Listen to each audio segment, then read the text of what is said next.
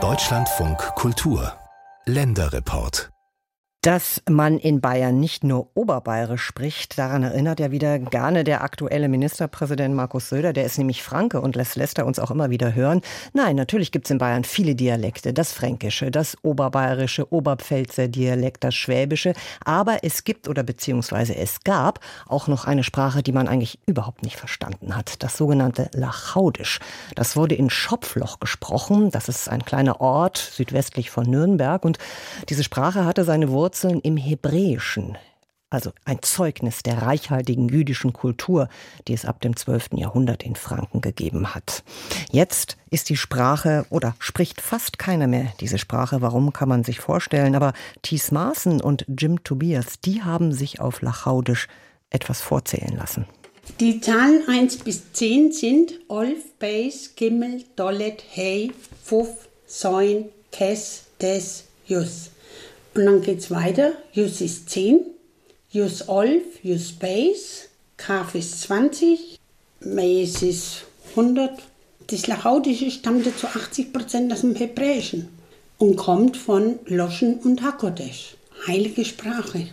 Zum Beispiel Bayes heißt Haus. Das heißt auf Hebräisch Bayet. Bizemli ist auch Hebräisch, das sind Eier. Busa ist Fleisch und Morem die Wurst. A Schere ist ein Bier. A Soref ist ein Schnaps. Mayem ist Wasser, Jajem ist Wein. Jutta Breitinger ist eine der wenigen in Schopfloch, die das Lachaudische noch beherrschen. Bis zu ihrer Pensionierung vor zwei Jahren hat sie im Schopflocher Rathaus gearbeitet. Noch immer betreut sie den über 400 Jahre alten jüdischen Friedhof im Ort.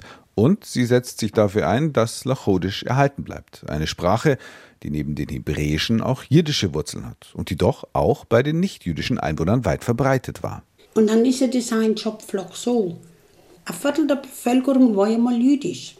Und mit der Zeit haben die Schopflocher Bürger das Lachaudische gekannt. Und es ist auch so, dass viele Schopflocher schon immer auf Montage waren, in Stuttgart oder in Nürnberg und waren die ganze Woche weg. Dann haben die das Lachaudische genutzt um sich zu unterhalten, dass niemand was versteht. Weshalb Lachaudisch auch die Geheimsprache von Schopfloch genannt wird. Dass sich nach und nach auch immer mehr Nichtjuden die Sprache zu eigen machten, hatte seinen Ursprung ausgerechnet in der Ausgrenzung und Verfolgung der Jüdinnen und Juden. Denn ihnen war es fast überall verboten, als Bauern oder Handwerker zu arbeiten, weshalb sich viele auf den Handel verlegten. Dafür aber waren sie oftmals angewiesen auf christliche Vermittler, auf Lachaudisch Schmuser erzählt Hans-Reiner Hoffmann. Der Altbürgermeister von Schopfloch ist einer der Experten für Lachodisch und hat sogar ein Wörterbuch herausgegeben. Bis 1930 waren es eigentlich nur die Juden, die den Rosshandel betrieben, aber auch die Viehhandel. Und so haben sich Schmuser oder Treiber von der Gemeinde herauskristallisiert, die den Juden beim Handel geholfen haben. Insbesondere waren ja am Samstag die Märkte in den freien Reichsstädten.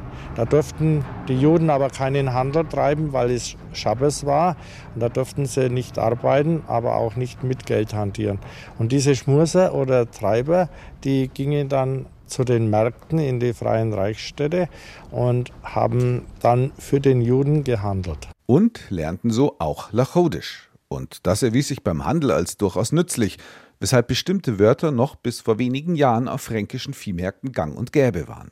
Ich bin Viehhändler und kenne mich also in dem ganzen Viehhandelswesen schon im Groben aus. Und da gibt es ja genug Sprache von der hebräischen Umgangssprache zum Beispiel äh, Kaufschuck, das heißt Kauf auf eigene Gefahr.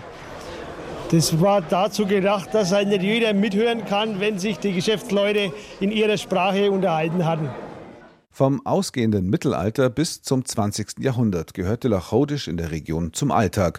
Und das nicht nur in Schopfloch. Die Historikerin Monika Berthold-Hilpert, Kuratorin am Jüdischen Museum Franken, geht davon aus, dass die Sprache auch in anderen fränkischen Gemeinden über Generationen hinweg gesprochen wurde bis zur Machtübernahme der Nazis. Durch die Verdrängung der Juden aus dem Viehhandel in den 1930er Jahren durch die Nationalsozialisten und dann natürlich auch durch das Verbot, Lachaudisch zu sprechen.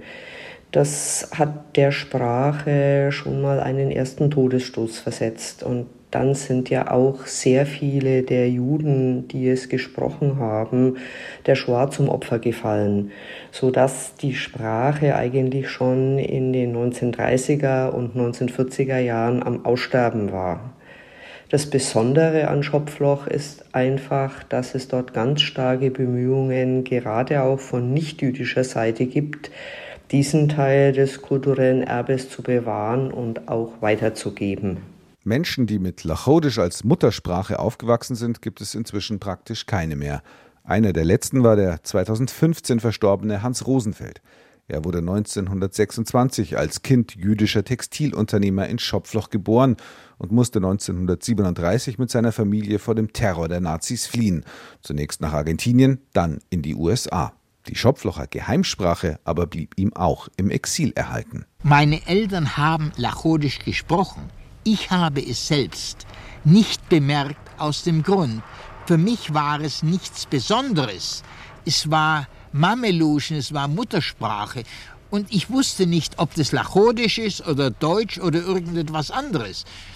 Ich selbst habe die Wörter benutzt. Als Erwachsener kehrte Hans Rosenfeld später immer wieder nach Franken zurück, vor allem wegen der Sprache, die früher zumindest noch bei Schafkopfpartien am Stammtisch in Schopflocher Wirtshäusern gepflegt wurde. Für Rosenfeld der Klang seiner Kindheit. Lachodisch ist wie die Wärme einer Mutter zum Kind.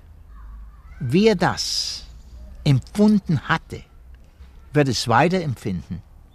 Und es ist ein Verlust für die Jugend, die das Lachodisch nicht empfinden können und nicht lernen. Heute wird das Lachodisch in Schopflocher Familien höchstens noch in Bruchstücken weitergegeben. Dennoch glaubt der aktuelle Bürgermeister Ostwald Tschech fest daran, dass die Sprache nie ganz aussterben wird. Ich bin ja Einheimischer und bin schon als Kind mit Lachodisch aufgewachsen. Meine Großeltern, meine Eltern und so weiter. Und deswegen war für mich das Lachudische habe ich nie beiseite geschoben, sondern das hat man immer wieder integriert. Also für uns Schopfloche ist zum Beispiel das Wort Karaude für Angst, das ist, das ist im, im Wortschatz. Oder Krone für die Kinder. Also wir merken es nur fast nicht mehr, aber diese 100, 200 Wörter können wir schon lebendig halten. Das gilt auch für Oswald Tschechs Berufsbeschreibung. Denn in Schopfloch ist das Gemeindeoberhaupt bis heute eben nicht einfach der Bürgermeister. Der Bürgermeister ist noch der Chauffeur. Ich war gestern auf einem Jubiläum von einem Handwerksbetrieb, 100 Jahre Handwerksbetrieb, da waren 300, 400 Leute.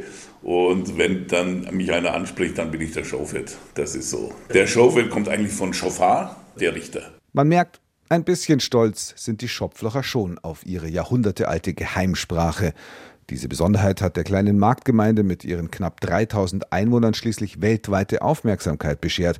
Spätestens seit die New York Times vor einigen Jahrzehnten dem Phänomen Lachodisch in Mittelfranken eine ganze Seite widmete.